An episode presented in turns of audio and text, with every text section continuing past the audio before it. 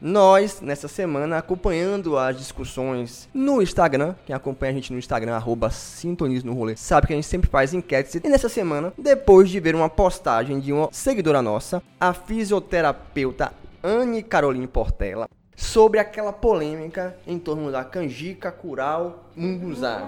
Que é uma, um negócio que dá uma confusão. Cada um diz que é uma coisa em uma região do país. A gente, vendo essa postagem, produziu uma série de, de stories no nosso Instagram com enquetes sobre essas comidas típicas. E aí a gente aproveita e manda um alô pra nossa seguidora lá que tá sempre participando, comentando as coisas do nosso Instagram. Um grande abraço para fisioterapeuta Anne Caroline Portela. A gente aproveitou esse momento todo de discussão sobre comida e tal e foi escutar a nossa nutricionista Rafaela Moraes para dar umas dicas para você não passar privação durante as festas juninas, né? Esse momento aí de festa em casa e também não meter o pé na jaca.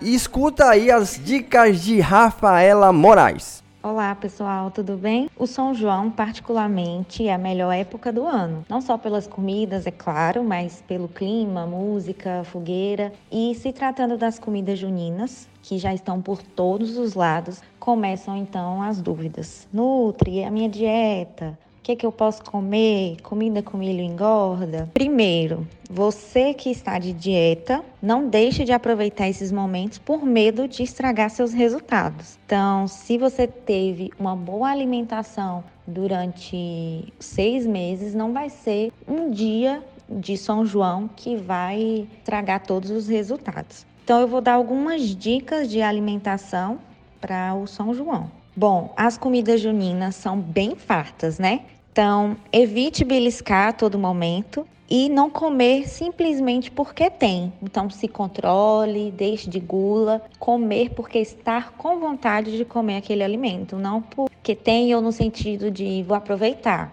que só vai ter ano que vem. Não, não faça isso. Claro que dá para consumir comidas à base de milho, porém prefira milho assado ou cozido tá? Cuidado com as quantidades de canjica, pamonha, munguzal, mingau, pois esses alimentos levam em sua preparação muito açúcar, muito leite condensado, tornando assim muito mais calórico, né? E aí para quem deseja perder algumas gordurinhas ou que não quer ganhar, tem que se evitar é, grandes quantidades desses alimentos.